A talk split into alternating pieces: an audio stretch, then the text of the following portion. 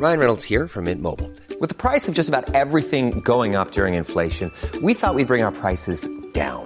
So to help us, we brought in a reverse auctioneer, which is apparently a thing. Mint Mobile unlimited premium wireless. Ready to get 30, 30, bit to get 30, bit to get 20, 20, 20, bit to get 20, 20, bit to get 15, 15, 15, 15 just 15 bucks a month. So, Give it a try at mintmobile.com slash switch. $45 upfront for three months plus taxes and fees. Promo for new customers for limited time. Unlimited more than 40 gigabytes per month. Slows. Full terms at mintmobile.com.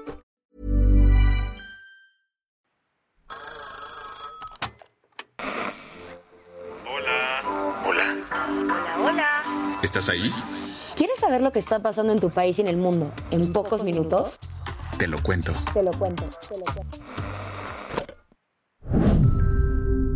Hoy es lunes 15 de mayo de 2023 y estas son las principales noticias del día.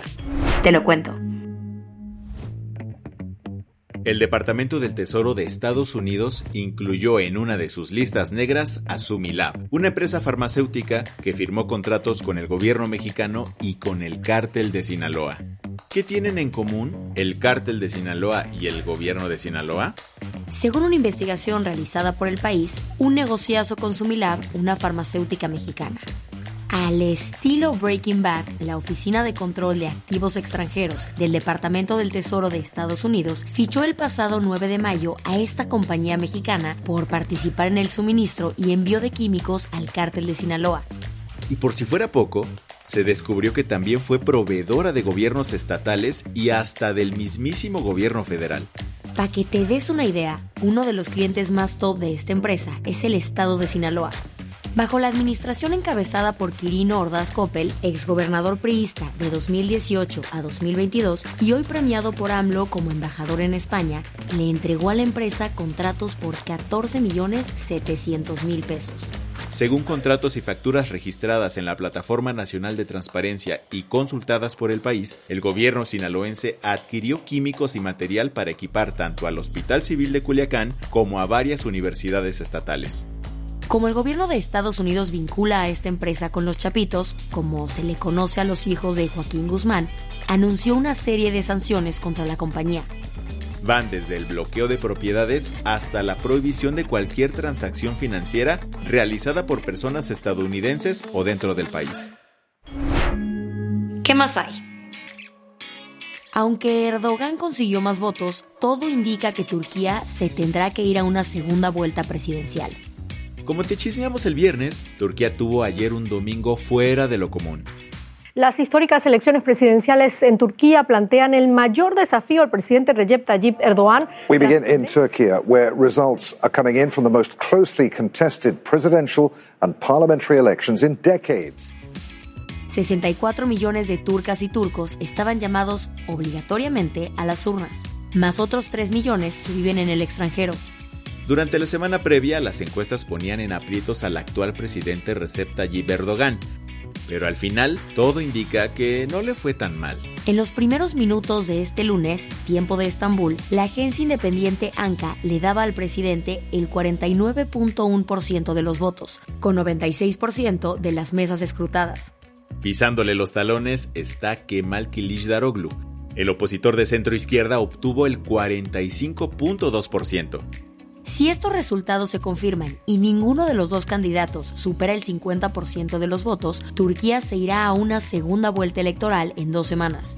Lo que es un hecho es que serían 15 días color de hormiga, pues tanto Erdogan como Kılıçdaroğlu ya empezaron a acusarse mutuamente de fraude electoral. Las que tienes que saber. Ignacio Mier se fue a dar el rol por Puebla a este fin, el estado que quiere gobernar en un futuro. Pero no todo fue campaña y proselitismo, pues el coordinador de Morena en la Cámara de Diputados anunció que promoverá una consulta popular para reformar al Poder Judicial. En otras palabras, el legislador le quiere preguntar a las y los mexicanos si los 11 ministros de la Suprema Corte deben ser electos por voto directo en las urnas. Sí, justo como lo ha propuesto López Obrador. Su plan es armar la consulta en agosto de 2024, después de las elecciones presidenciales. Tras cinco días de violentos enfrentamientos que cobraron la vida de al menos 33 personas, el gobierno de Israel y el grupo terrorista de la Yihad Islámica acordaron un alto al fuego. El pacto se acordó a partir de las 10 de la noche del sábado y como suele suceder, se logró gracias a las mediaciones diplomáticas de Egipto. Y qué bueno porque estaba el temor de que la violencia se podría incrementar si jamás el grupo islamista que controla la franja se sumaba a la ofensiva. Pasó una larga sequía de más de tres años, pero ayer finalmente el Barça se coronó campeón de la Liga Española. Fue la primera vez desde la salida de Lionel Messi. Aún faltan cuatro jornadas en el torneo, pero tras derrotar 4 a 2 al español, ayer el Barcelona llegó a 85 puntos en la tabla. O sea, imposible que alguien lo alcance. Lo que era fiesta acabó en un gran susto. Mientras los jugadores de Xavi celebraban en el centro del campo, algunos aficionados ultras del español saltaron a la cancha, provocando que los del Barça corrieran a refugiarse. Suecia ganó la edición 2023 de Eurovisión. Sweden. Va a superar, va a superar. Vamos a ver. Va a superar, ¿no? Atención máxima. The public. Escuchad. La audiencia, Suecia, you- ¿le ha dado? Atención.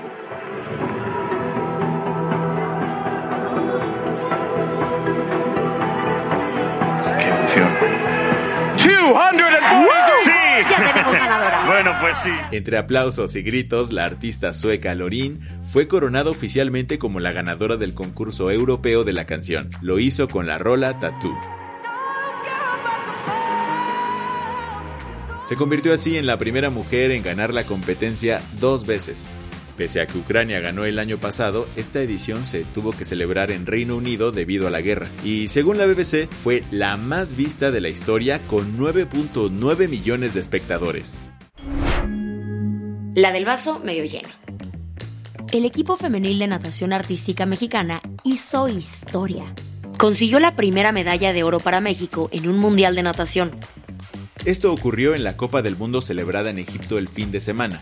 Su hazaña de por sí ya es gigantesca, pero a eso súmale que lo hicieron sin ningún apoyo del gobierno.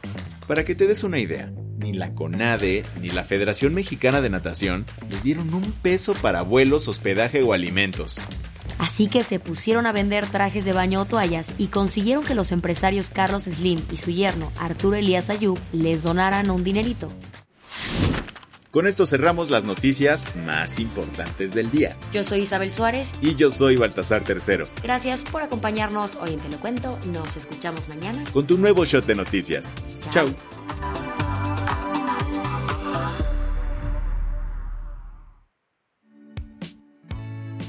Este noticiero es una producción de Te lo cuento. El guion de este episodio estuvo a cargo de Aisha Al-Janabi y Ana Ceseña. La dirección de contenido es de Sebastián Erdmenger. Francis Peña es la directora creativa y el diseño de sonido está a cargo de Alfredo Cruz. Si quieres estar al día, nos encuentras como Arroba Te lo cuento en Instagram, TikTok. Snapchat y Twitter. Hey, folks, I'm Mark Marin from the WTF Podcast, and this episode is brought to you by Kleenex Ultra Soft Tissues, your ally to help tackle your allergy symptoms this season. I love the change of seasons, but nobody loves pollen and all those other things floating in the air that make you sneeze during this nice weather. Kleenex Ultra Soft Tissues are hypoallergenic and allergist approved, so fight back against watery eyes and runny noses without worrying about irritating your skin. For this allergy season, grab Kleenex and face allergies head on.